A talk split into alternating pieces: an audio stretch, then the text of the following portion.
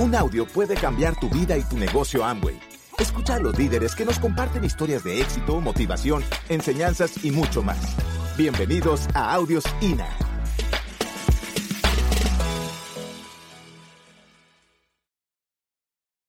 Nos dicen que hablemos de las situaciones de Venezuela y a nosotros eso no nos gusta mucho. Y cuando te digo esto, te hablo de que nosotros construimos el negocio dentro de actitud. De, para construir este negocio en Venezuela hay que tener actitud. Yo no sé si ustedes vieron La vida es bella.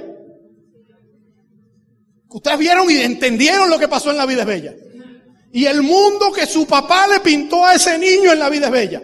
Eso es lo que nosotros hacemos. Tú estás viendo el espejo de tu futuro, pero tú decides cuál va a ser el espejo de tu futuro. Si lo que estaba allá afuera o lo que ves en estos eventos cada vez que se produzcan. Eso es lo que tú vas a decidir, lo que quieres ver. ¿Ok? Y lo que quieres provocar. Así que el resultado de tu vida va a ser producto de tus pensamientos. Nosotros no somos perfectos. Nosotros cometemos errores como todos los seres humanos. Pero aprendimos en el camino que teníamos que cumplir un proceso y teníamos que entender a la gente. Y gracias a eso comenzamos. Yo voy a, a empezar un poquito, nosotros tenemos 31 años juntos. Nos hicimos novios en el año 85, porque yo tenía solamente 19 años, era un niño de pecho, y ella tenía 15. Entonces ella no me puede decir a mí que extraña a su papá y a su mamá, porque tiene más tiempo conmigo que con ellos. ¿Sí me explico? O sea, con su papá y con su mamá tuvo 15, conmigo tiene 31. ¿Me entiendes lo que te quiero decir? Pero ha sido extraordinario, ha sido un aprendizaje constante y cada quien tiene sus fortalezas y sus debilidades.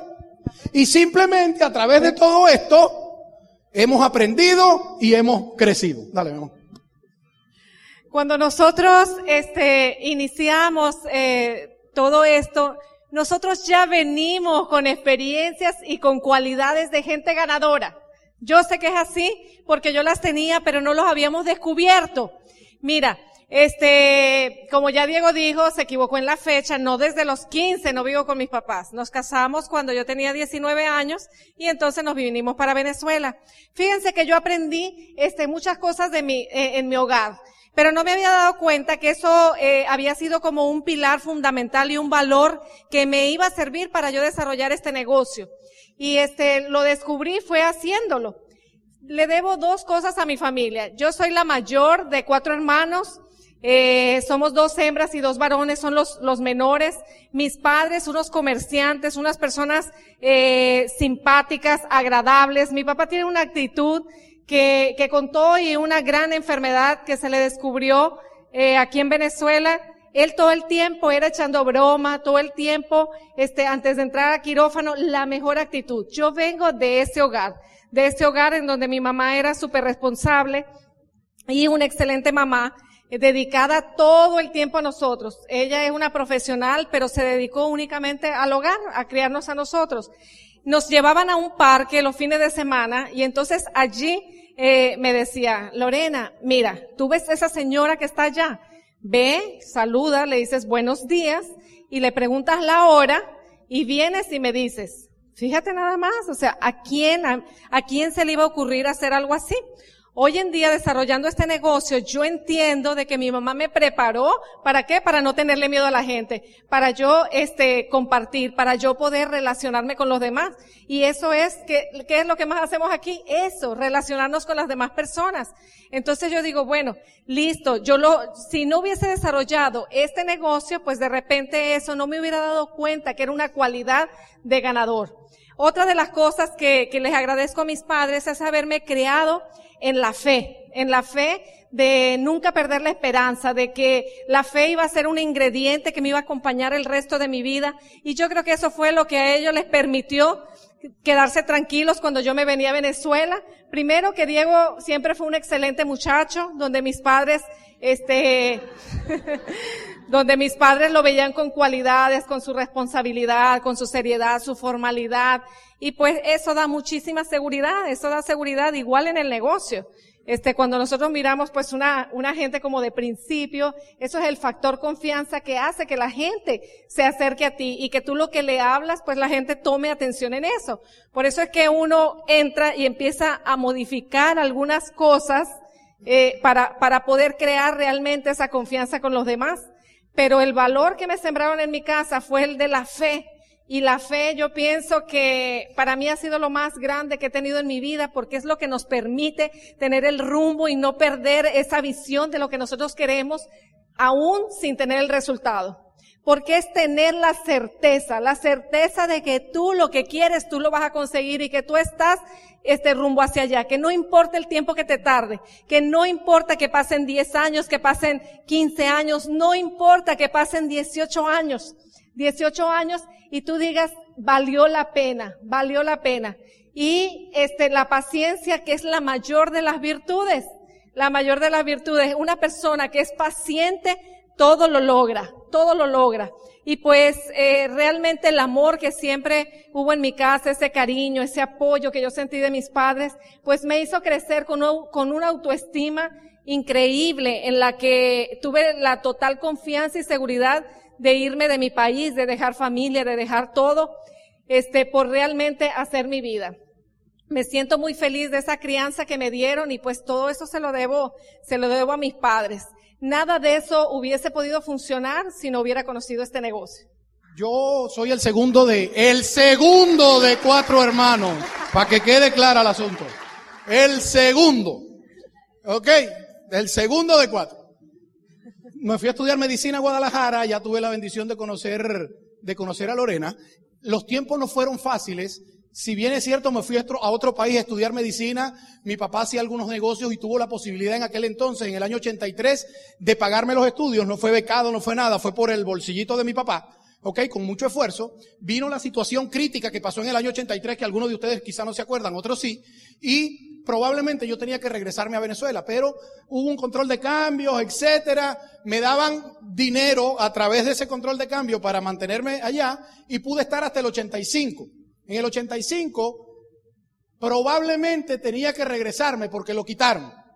Y acababa yo de conocer a Lorena. Sin embargo, papá dice esto. Hijo, vamos a hacer un esfuerzo mayor. Vamos a esperar estos seis meses en que eso lo van a, a volver a colocar. Si no, te vas a tener que regresar. ¿Ok? Eh, Santos y yo vivíamos ya juntos en el mismo apartamento en Guadalajara y, y la situación no fue fácil. Yo, me, yo fui conserje del edificio donde vivía. Ok, estaba estudiando medicina y era el conserje del edificio.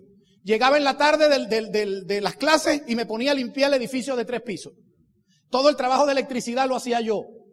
Había veces que no había que comer sino frijoles y recuerdo una vez con Santos que se me volteó la olla de frijoles de la nevera para el piso y nos comimos los frijoles del piso porque no había que comer. O sea, que si tú crees que porque yo me fui a estudiar a otro país y que esto y que lo otro y que no pasó trabajo, no pasé trabajo, pasé trabajo, el que me correspondió a mi pasar. Ok, pero aprendí de las circunstancias. Mucha gente se fue de que estudiar y no se graduaron. Se regresaron con las tablas en la cabeza y decepcionando a los padres. Yo me fui a estudiar, me gradué y me vine con dos títulos. El de doctor y el de señor. ¿Por qué? Porque me casé. Ahora, ¿por qué te cuento esto? Porque un deseo no cambia nada, pero una decisión lo cambia todo. Cuando yo me fui a ese país a estudiar, me fui a estudiar medicina. Y cuando yo conocí a esta mujer, mis palabras fueron, esa va a ser mi novia y mi esposa para el resto de la vida. Un deseo no cambia nada, pero una decisión la cambia todo. Así es, así es, este, realmente decidimos ver el negocio en el, en el año 98 estaba aperturándose aquí en Venezuela. A mí me estaban liquidando de mi trabajo y yo digo, siempre todo pasa para bien. A veces uno no logra ver las bendiciones en el momento, te están pasando cosas y tú lo puedes ver como una catástrofe. Pero pues eso fue la bendición para yo tener el tiempo de desarrollar esta oportunidad. Eh, con esa liquidación nos fuimos para Caracas y parte de eso se utilizó para irnos a la primera convención. Eh, como Diego hablaba, este, recalcadamente de los eventos, este, yo soy totalmente de acuerdo con eso porque nosotros somos unos testigos y unos frutos de lo que son, de lo que es el sistema educativo. Y parte de eso lo que detonó realmente nuestro negocio y nuestra creencia fuertemente fue la primera convención. Muchas veces a nosotros nos promueven una convención aquí mismo y nosotros lo dudamos. Lo dudamos, no tenemos el dinero, no nos atrevemos a promover realmente el evento con fuerza porque nosotros somos los que le damos el valor a las cosas. Dios nos lo promueve movió una y otra vez, una y otra vez, una y otra vez. Ustedes quieren saber lo que es insistencia. Diógenes Reyes, promoviéndonos la convención. Y eso era una y otra vez, lo que se llama la promoción. Yo les estaba hablando con alguien aquí atrás en Camerino y yo le digo, wow, los felicito, porque esto está full. Y me dice, sí, eso fue la promoción. Le digo, pues ese es el secreto del éxito. La promoción, la promoción de los eventos, es ahí donde se germinan las mentes para ganar grandes cosas en la vida. Y nosotros estuvimos en esa convención en República Dominicana y nosotros, bueno, esa era la meta, como yo te hablé en la primera parte, esa era la meta, llegar a plata, 10 mil puntos, pero uno lo ve lejísimos, lejísimos. Y fíjate, la gente decía que cómo lo hacíamos. Habían 12 productos. Ahorita tú te quejas por los productos. Cuando nosotros calificamos plata, habían 12 productos.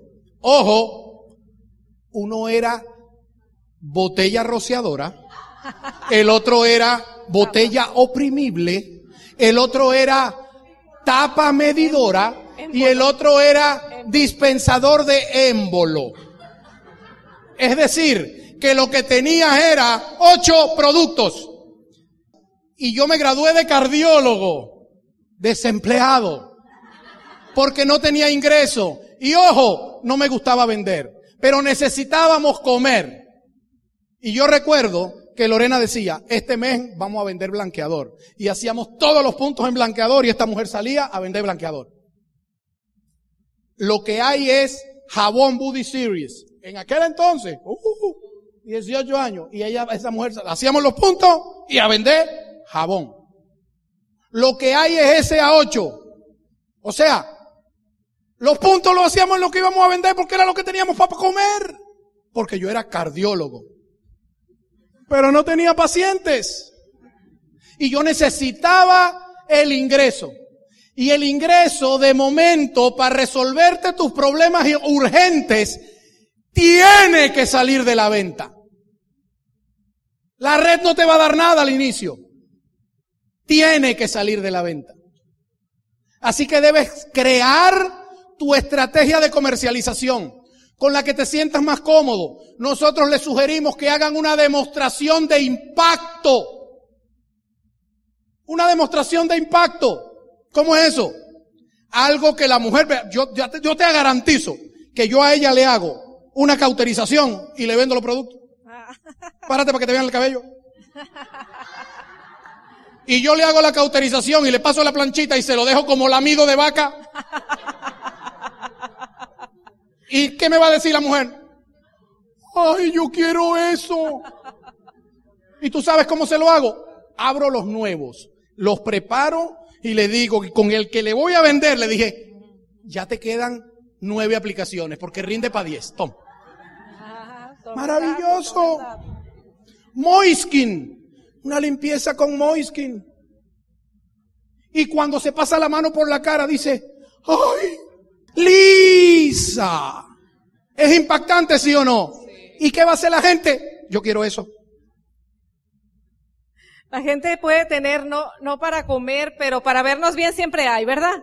¿Verdad que sí? Bueno, eh, y volvemos a, a, la promoción, que debemos de ser unos excelentes promotores, pero ¿sabes qué? Que debemos utilizar primero los productos. Y eso a lo mejor te suena como redundante, pero yo sé, yo sé yo sé, porque Leonard King nos lo dijo a los diamantes en China.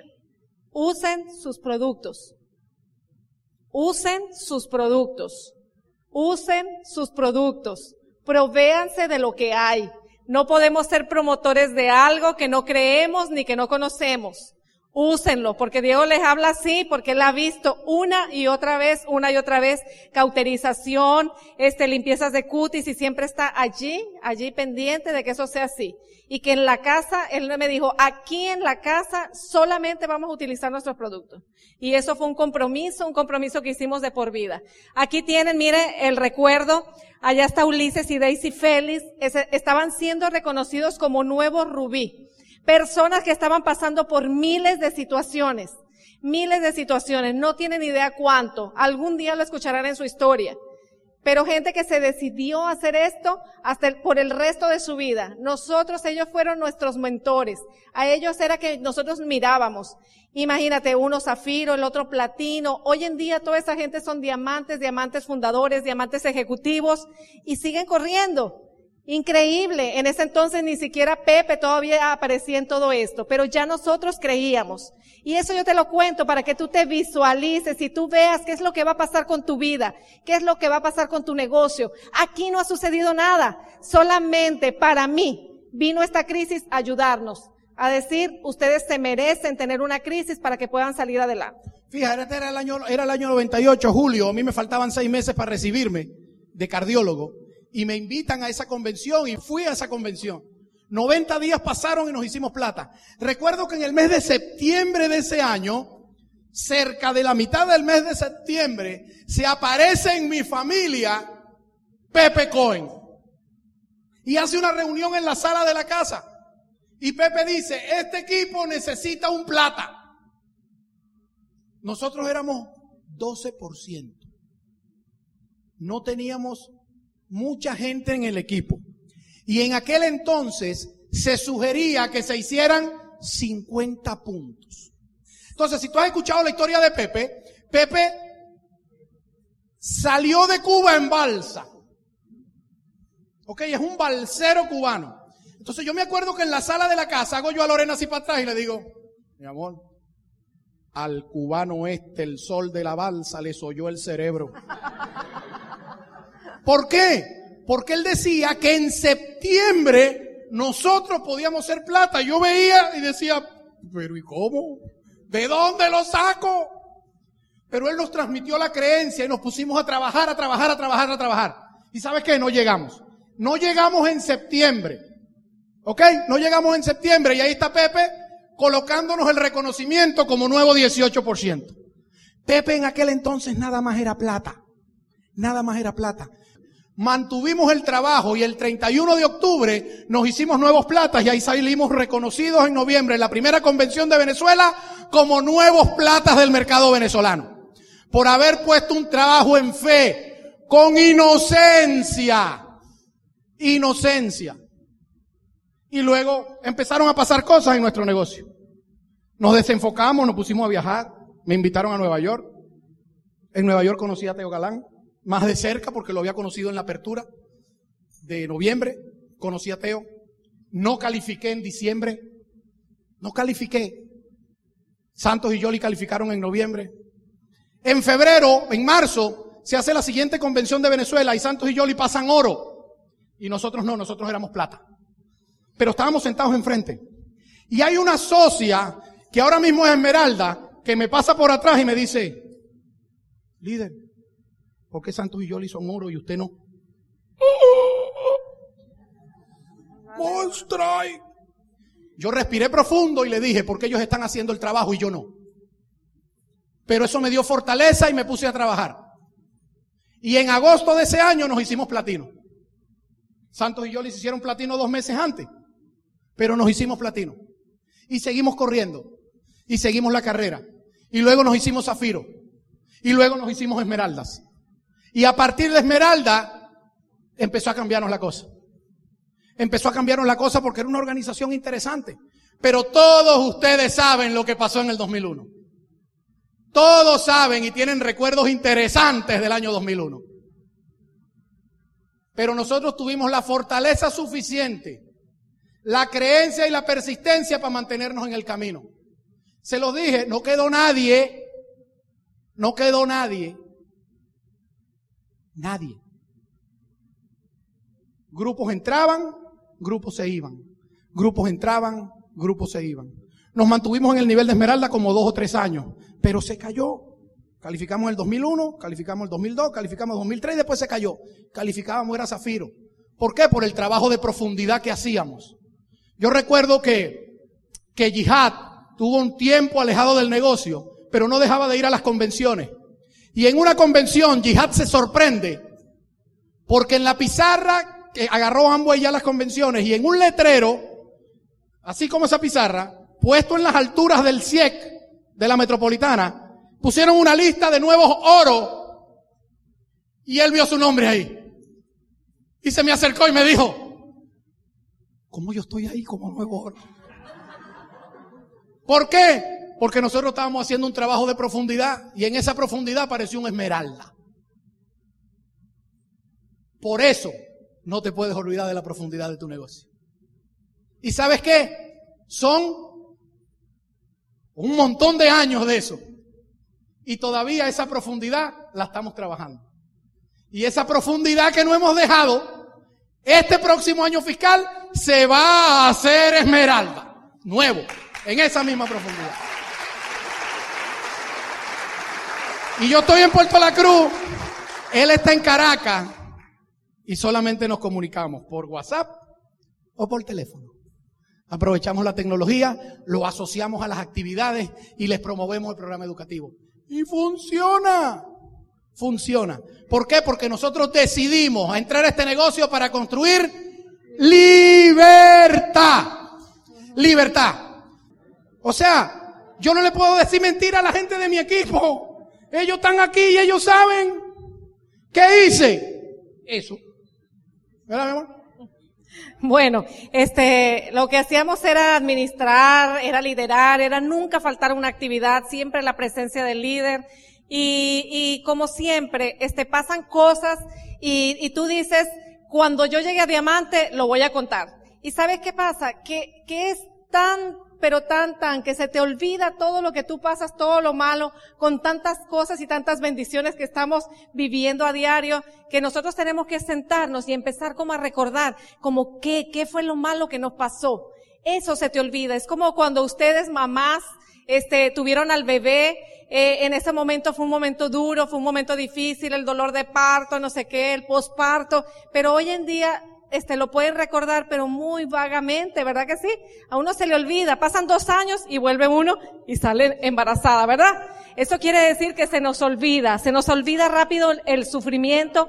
Y nosotros quiero contarte una cosita porque a veces hay cosas que estás tú pasando día a día y que tú no entiendes, nos ves esos líderes fuertes, esos líderes decididos, esos líderes empoderados, pero siempre ha habido cosas que, que te pueden sacar del camino, cosas que no te dejan avanzar, como por ejemplo el que tienes a tus niños, eh, no puedo salir porque no tengo con quién dejarlo, a mí me pasa mucho, tengo mucha gente en la organización así. Y, y yo recuerdo que, que los niños nosotros los dejábamos siempre en casa, dejábamos a Diego y a Jorge solos, solos. Diego los controlaba desde Caracas por una llamada telefónica.